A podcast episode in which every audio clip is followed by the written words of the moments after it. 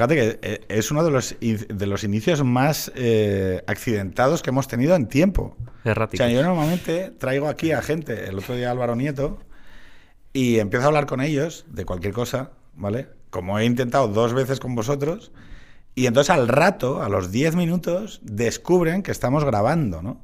Entonces, claro, eh, eh, suele ser como una parte del diálogo que establezco es sobre el dentro-fuera, es por qué cambiamos cuando nos miran, ¿no? Es decir, ¿hay una verdad de nosotros que no dejamos enseñar hacia afuera? Hay una timidez. ¿Pero por qué? No sé. No, yo, yo creo que lo hemos hablado también. eh, hay una cierta mm, eh, retroalimentación. O sea, quiero decir, es, es una especie de, de- de abstracción un poco falsaria el hecho de pensar que tienes como una especie de intimidad prístina que no muestras a los demás y, y te la reservas para ti mismo y luego actúas un- en un papel en, en- en público. O sea, yo diría que efectivamente cambia tu forma de comportarte, de hablar y de relacionarte, pero se, se está, es, o sea, es una especie de frontera eh, porosa en la que constantemente te estás retroalimentando de lo que piensan los demás y tú estás participando un poco de ese teatro de mostrarte de una determinada forma para que luego te lo devuelvan y tú integrarlo ya. en tu- Es un poco esta idea de la identidad narrativa, etcétera. O sea, yo creo que va un poco por ahí la cosa. A mí las- la, la idea esta de las máscaras de Hoffman, ¿no? De que tenemos una máscara que nos ponemos y nos quitamos en relación con quién nos está, con quién estamos interlocutando y con quién, con quién- es decir, yo no soy el mismo cuando hablo con mis hijos que cuando hablo con eh, mi entorno laboral. Es que, tiene que ser así. Es que esto la Sí. gente se lo que olvida. cuando estoy en extremo centro. Pero intento, intento, de alguna manera, ser que cuando estoy en redes sociales, en Twitter, la transformación que opera en las redes sociales sobre el carácter de la persona, ¿no? Eh, claro, por eso te preguntaba antes sobre la verdad. O sea, la idea de la verdad y, cómo construimos la verdad. Eh, claro, nosotros hoy, en, este mundo en el que estamos, como muchas otras generaciones antes, estamos como asistiendo a. Se están perdiendo no sé qué, ¿no? Que es como un, un lamento eh, conservador, ¿no? De eh, se están perdiendo las formas. ¿Tenemos que decir estas cosas? Sí, las tenemos que decir, sabiendo que todos los, han- todos los que como nosotros los han dicho eh, anteriormente también percibían que se estaban yendo cosas y entonces decían, ¿de qué manera las podemos revitalizar? En no? época de Homero ya se pensaba que vivían en una sociedad degradada, degradada, que- los anteriores. Joder, es- ese muerto está muy vivo. o sea. no, pero es que, claro, mi, mi idea siempre es que la manera de activarte para mm, lanzarte a la acción de, de revitalizar determinados principios es pensar que están eh, en, grave peligro de desaparición. Y entonces es normal pensar eso. Yo ya ahí ya no entro a discutir si es verdad que están en grave desaparición y, y es la, la, revalita- la revitalización de, esas, de esos valores, esos principios, los que hacen que vuelvan a existir. ¿no? Yo sí que creo que hay una responsabilidad en encender el fuego en cada momento y que, y que si no hay gente suficiente para defender determinados fundamentales, hay fundamentales que se evaporan. Por ejemplo, la noción de verdad o la noción de persona la noción de individuo. O sea, hay determinados conceptos que para, que para mí están muy ligados también a, la- a determinadas figuras de esa sociedad liberal, democrática, aristocrática, la prensa, la prensa, esa idea de la noción, ¿no? Hay una noción de verdad, la ciencia, ¿no? Hay una noción de verdad. Y la podemos alcanzar mediante el conocimiento, mediante, también mediante el diálogo público, por ejemplo. El diálogo en el espacio público. Claro, ¿qué pasa? Yo hoy digo, jue, es que cuanto más conozco a la gente de verdad y el papel que representan en el espacio público, lo poco que se relaciona con la verdad que son, y esto me parece un tema, es decir, si hoy quienes protagonizan el diálogo público, en el espacio público, responsable de determinar aquello que es verdad, yo a mí se me han caído al suelo todos. Quiero decir, están, está- quiero decir, están rebozados, en, o sea, enro- enrollados unos con otros, rodando cuesta abajo, diciendo, "Eh, es una gripe, no, el COVID, ¿sabes? O sea, a mí, y lo digo, entonces, tengo una, aparte de mi natural escepticismo ante el poder, tengo una enorme duda sobre si los procesos que anteriormente se tenían como ese prestigio del intermediario, ¿no? Es el intermediario ante la realidad. El periodista. El periodista, el intermediario. Era el intermediario el que me decía, claro, en cuanto conoces a cuatro corresponsales... No, no, es que, o sea, Es colega, una pérdida de confianza. claro dices tú, pero... Y claro, de repente dicen, cámara, acción, y hacen, uff, ¿qué tal? Buenas Yo, tardes. yo en cualquier caso sí que te diría que eh, te lo apuntaba antes.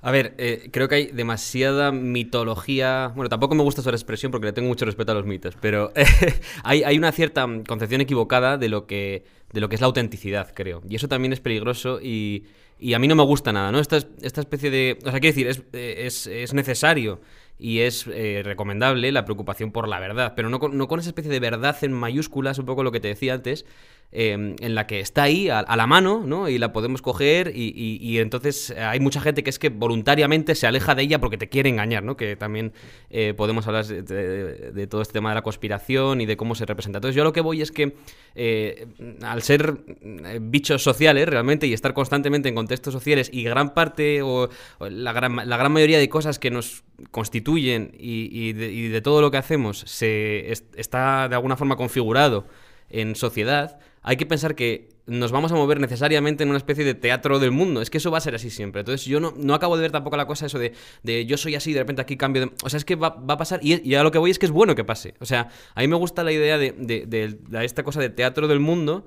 eh, eh, y, y no tanto, por ejemplo, yo creo que igual el problema estaría más en la idea del mundo como supermercado, en todo caso, ¿no? En el que hay, tú tienes que comparecer en tanto que una cosa es perfectamente tasada que no, guardan ningún tipo de relación con lo que es, ¿no? Pero la idea, por ejemplo, esto está muy relacionado antes que hablamos de la cosa conservadora, con la- el tema de los rituales. O sea, al final en un ritual eh, tú estás actuando de, una determinada manera, eh, ciñéndote a unas pautas y eh, poniéndote una máscara de, actor. Entonces, eso no, tiene por qué ser necesariamente malo, ¿no? No sé si...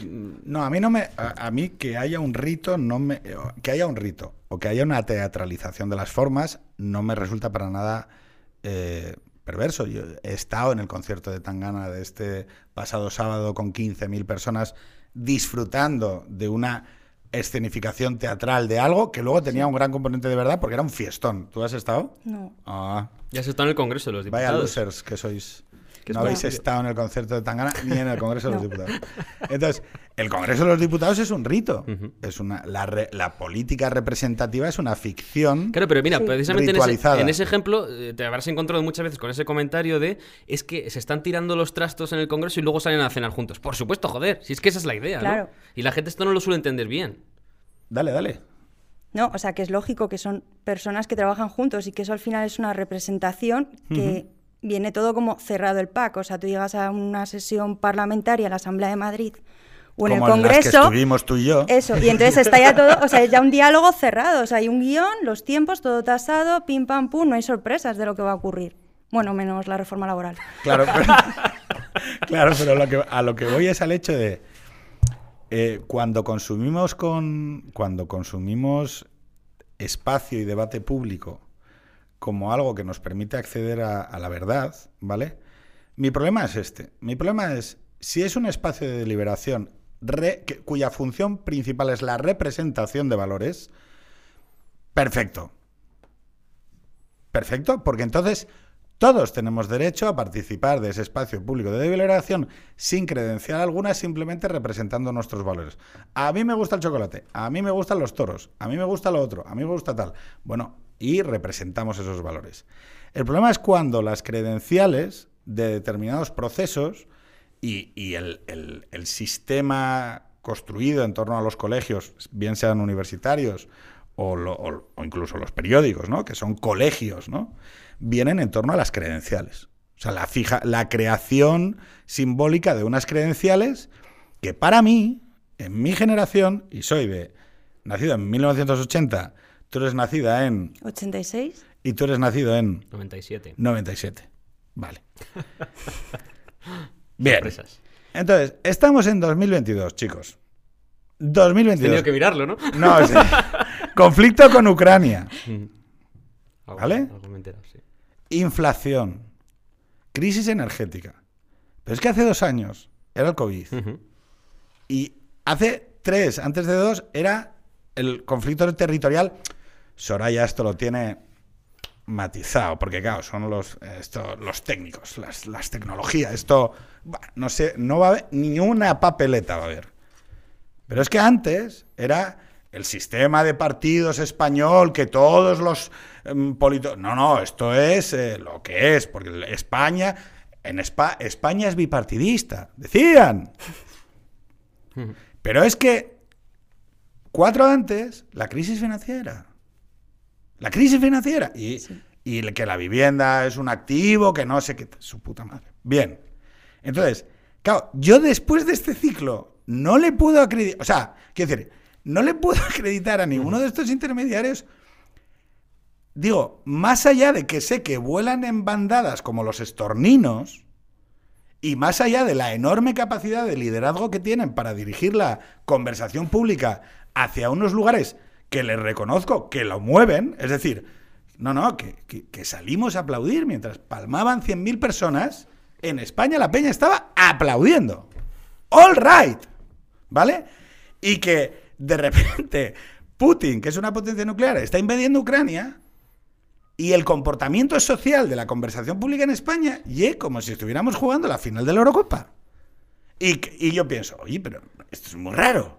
Quiero decir, o sea, y te das cuenta cómo es una bandada de estorninos que en realidad la- el el único criterio que les, que les identifica y que yo identifico cada vez de manera más rápida es que van en grupo. Y que hay unos enormes riesgos a salirse de la bandada a pensar, declarar o expresar opiniones que no vayan en consonancia con el grupo. Pero claro, eso, mientras estamos hablando de, oye, de la cuarta ola feminista, o de si el coche tiene que ser eléctrico, o si no sé qué, pues de puta madre. Ningún problema, perfecto. La información como entretenimiento, perfecto. Pero claro, es que nos estamos dando hostias sucesivas de realidad con elementos robustos de la realidad cotidiana que son muy gordos, que requerirían un cierto, una cierta capacidad para discernir la realidad o discernir la verdad en torno a debates que son, joder, oye, España que, cuya principal exportación son los motores diésel, puede asumir de manera pacífica, acelerada, mm, alegre, eh, la eliminación de la motorización diésel de la economía europea porque de puta madre.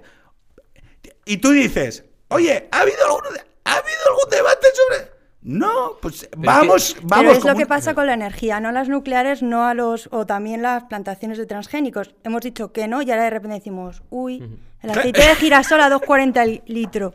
Pero es ¿Qué que yo, creo que ahí hay, hay una explicación un poco más estructural, si se quiere, que es que todas esas, esas élites de prescriptores que podríamos llamar están en gran medida, no completamente, pero en gran medida blindadas a una especie de eh, eh, autocrítica, como un poco autopoyética que salga de ellos mismos, porque es que están, están viciadas de entrada. Y entonces...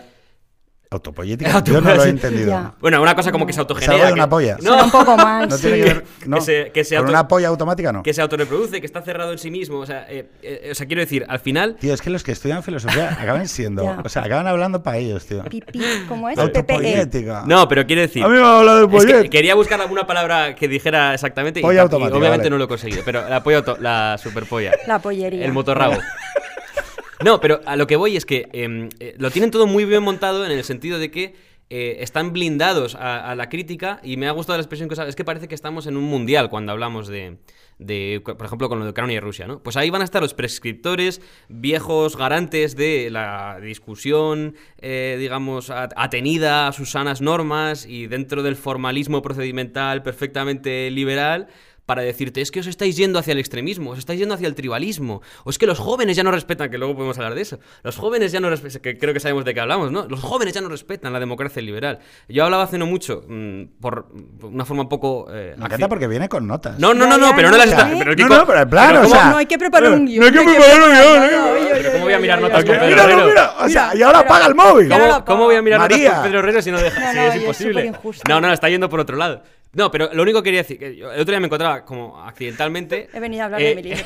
en una situación con una diputada eh, en ejercicio. Y, eh, de sí, en, en ejercicio.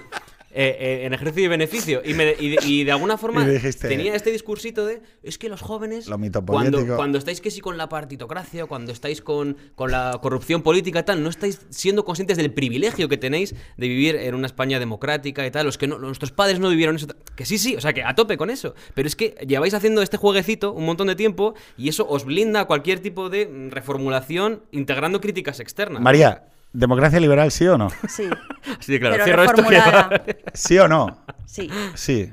O sea, justo creo que es un momento de eh, Putin, o sea, Rusia, China, eh, democracia liberal, Occidente.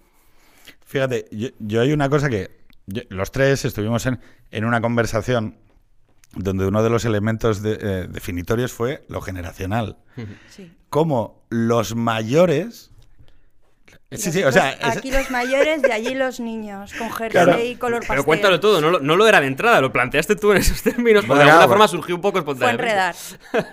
Sí, hombre, claro, porque, o sea, no vas a hacer, o sea, tienes ahí aquello y dices, soy el único que lo está viendo, o sea, no vamos a ver, o sea, que hay un grupo, no, porque además los términos del debate, tal y como los establecían los mayores, eran, bueno, hablar sobre lo, sobre lo, Sí, bueno, lo elevado. esto, tal, no sé qué, y claro, yo dije, oye, es que creo que hay un problema, que es que la gente no, a veces tiene que volver a preguntarse si los, eh, los fundamentales que sostienen la comunidad moral se comparten o no. Esto es. Y creo que hay un ejercicio, y yo me siento un poco puente, ¿no? Entre las dos, entre esos dos espacios, porque entiendo cómo piensan los mayores.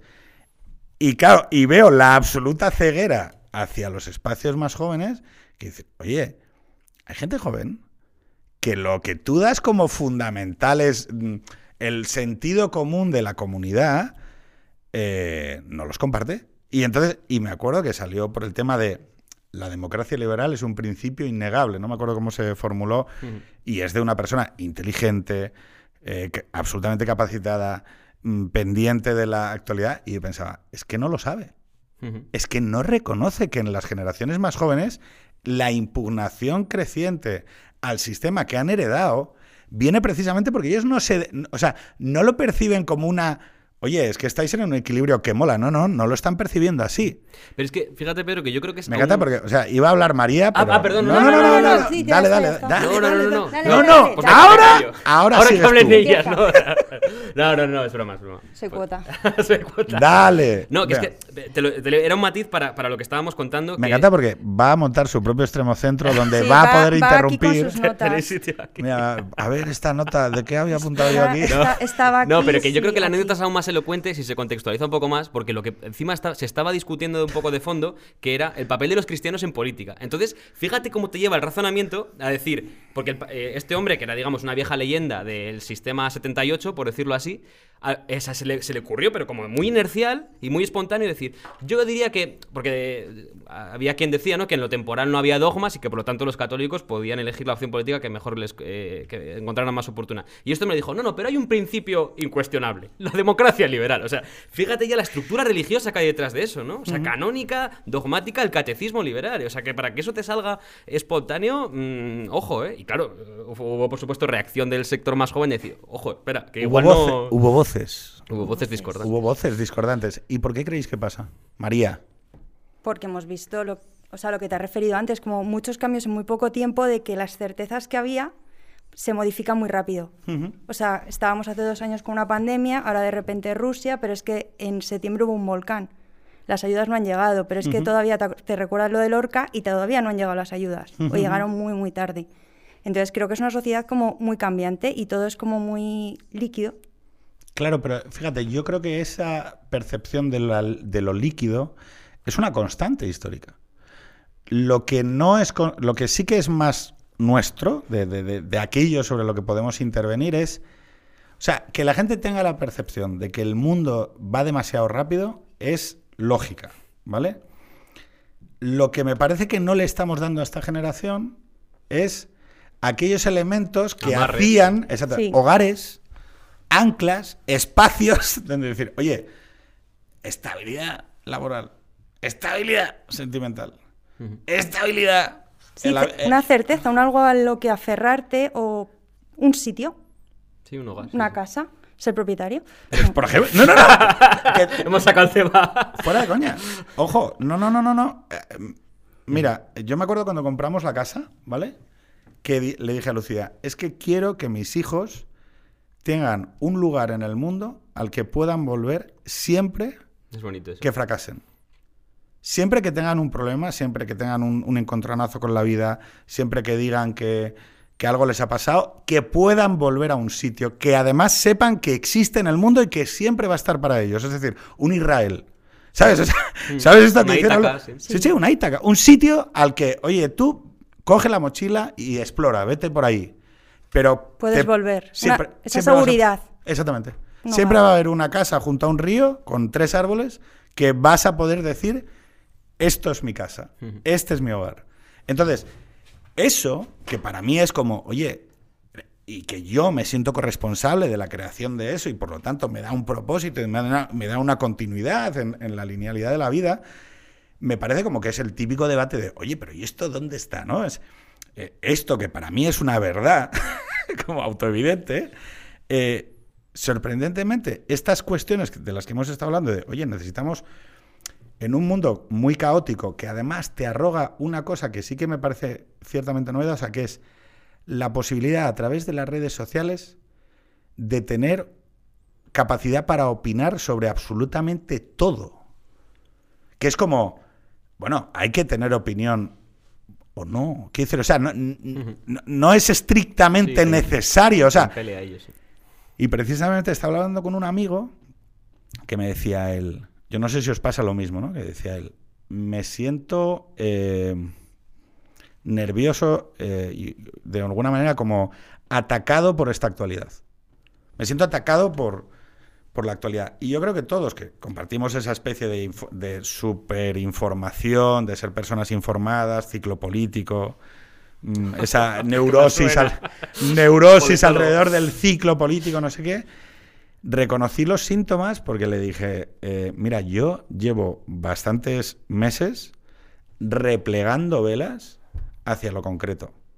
Sí. O sea, no o sea, decir, no tengo por qué tener una opinión sobre cosas que desconozco. No sé, de Gaddafi, no te, mira, de verdad, no tengo ni puta idea de Gaddafi. O sea, lo siento Y mucho, no tengo ni puta y idea. no es solo opinión, es estar enterado. O sea, que De esto. todo. Claro, eh, o sea, la, la- la obligación de estar enterado, y esto has dicho- has usado la palabra síntoma, y es que es psicológico, o sea, bien lo sabéis, que hay, hay, hay estudios, hay papers, no, Hay no pero, es- pero de cómo influyen las redes sociales, en, sobre todo en una generación joven, eh, yo lo he experimentado, de hecho, de la, la esa auténtica ansiedad, el hecho de hacer, ta- o sea, coger el móvil, hacer scroll y ver que se, que se regenera, que es autopoyético. Autopoyético. no, pero quiero decir que se, que se refresca constantemente y que te están. O sea, es un bombardeo brutal.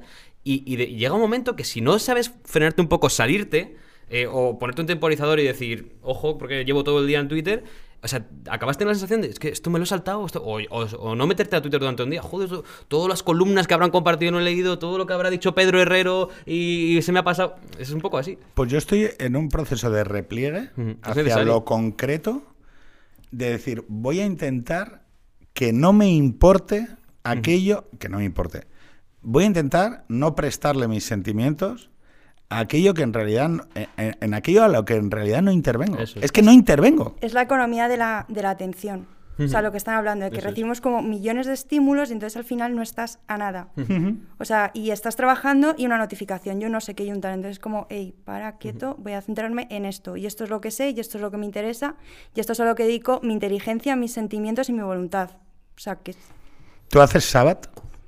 que se hago sábado. ¿Tú haces sábado? Yo hago domingo que soy- para algo soy Sí. católico. ¿Qué sabes? No, yo, estoy- Además, el sábado se hizo para el hombre y no el hombre para el sábado. yo hago una cosa en, en ese proceso de repliegue, que es que yo era muy móvil dependiente.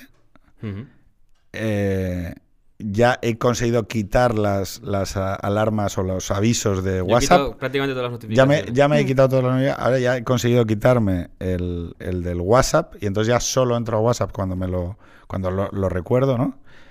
Eh, es como un paso procesivo, eh, pasos pro- eh, motopollas y luego el, el iPad se me ha roto, se me ha roto el iPad y no lo he reparado.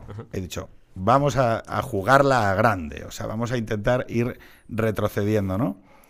Y me doy cuenta de dos cosas. Uno, Estoy más tranquilo, no más delgado, ese es el siguiente objetivo.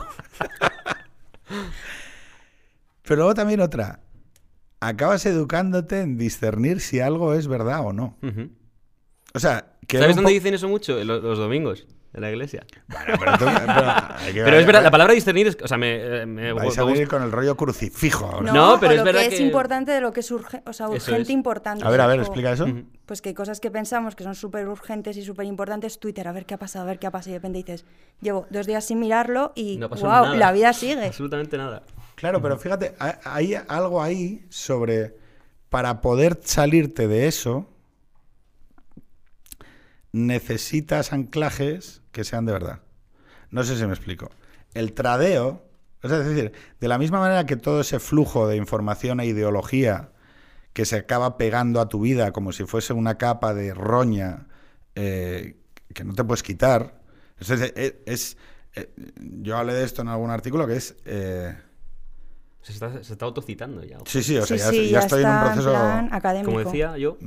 mitopoyético. Exacto, exacto. que el, el- el tema de cómo la ideología, y a través de esos procesos, de los procesos de redes sociales, de los procesos de opinión continua, de tener que generar una opinión sobre Gaddafi, sobre no sé quién, sobre. O sea, pero no sobre Gaddafi, si Gaddafi está bien o mal, no, no. Entonces, esta intervención militar y tal. O sea, esta especie de automatismo en el que acabas trabajando de tener que tener opinión sobre elementos absolutamente virtuales de los que no tienes en realidad ningún conocimiento. O sea, es que ¿Por qué? Porque, uno, los intermediarios han caído, los procesos de información, si es que alguna vez, que es lo que no lo sé, si es que alguna vez lo fueron de verdad, yo hoy puedo validar que, oye, mira, yo mi experiencia me dice que estaban hechos trizas.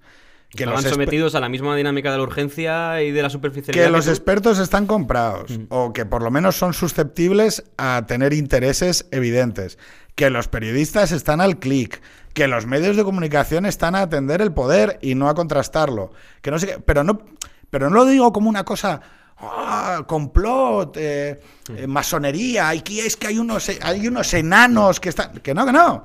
Son todo incentivos humanos absolutamente comprensibles. El periodista que está al clic no está al clic por querer, sino porque está al clic porque es que tiene Pero que es la, es la dictadura del clic, o sea, es como que tu supervivencia depende del número de clics. Tu trabajo depende del número de clics. Entonces es, o sea, una tiranía, es la tiranía del clic y del... Ey, estoy aquí, estoy aquí, estoy Pero ¿y aquí". cómo afecta eso al proceso de discernir la verdad? Es que, pensémoslo do- dos segundos.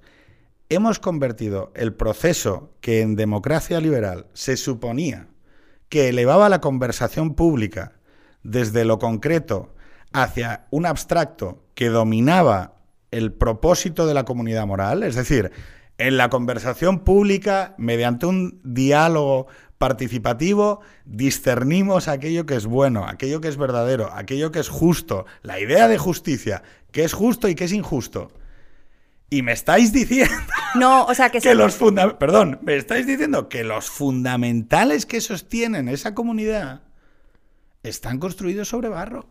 O sea, están construidos sobre conductas humanas que están absolutamente rotas y absolutamente desgajadas de cualquier concepto. Porque no, porque estamos, porque estamos en el. O sea, pero no el clic como algo. O sea, pero no porque haya una mafia del clic, sino porque es que, de verdad, se ha atacado una serie de fundamentales y ya no son lo mismo. O sea, yo no puedo decir hoy que el periodismo de 1980 es el mismo que el de 2022. No, o sea, no lo puedo afirmar, porque no es verdad.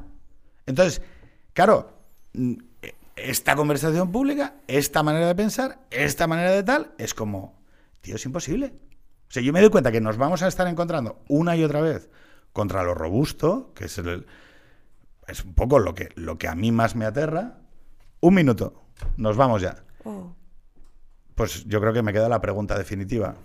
¿Cuánto Em, dinero tienes? No. ¿Mandaríais a mis hijos a pelear por las Islas Canarias, María? Eh, ¿A Carmen Manel y Adrián? no, No. ¿No? no. ¿Tú? Eh, yo, sobre todo visto lo visto, sí. Sí, ¿no? Sí. Intentaría ir yo antes también, eh, te digo, pero sí. Solo hay un momento en el que las comunidades morales se definen, que es cuando hay alguien dispuesto a morir por ellas. se llame Torrijos en los fusilamientos de 1817 en aquellas playas de Málaga el 31 de diciembre, o se llame Zelensky. Solo cuando hay alguien no dispuesto a matar, sino dispuesto a morir por la comunidad moral, es cuando nacen esas comunidades. Nada señores. Eso. Un placer. Hasta la semana que viene.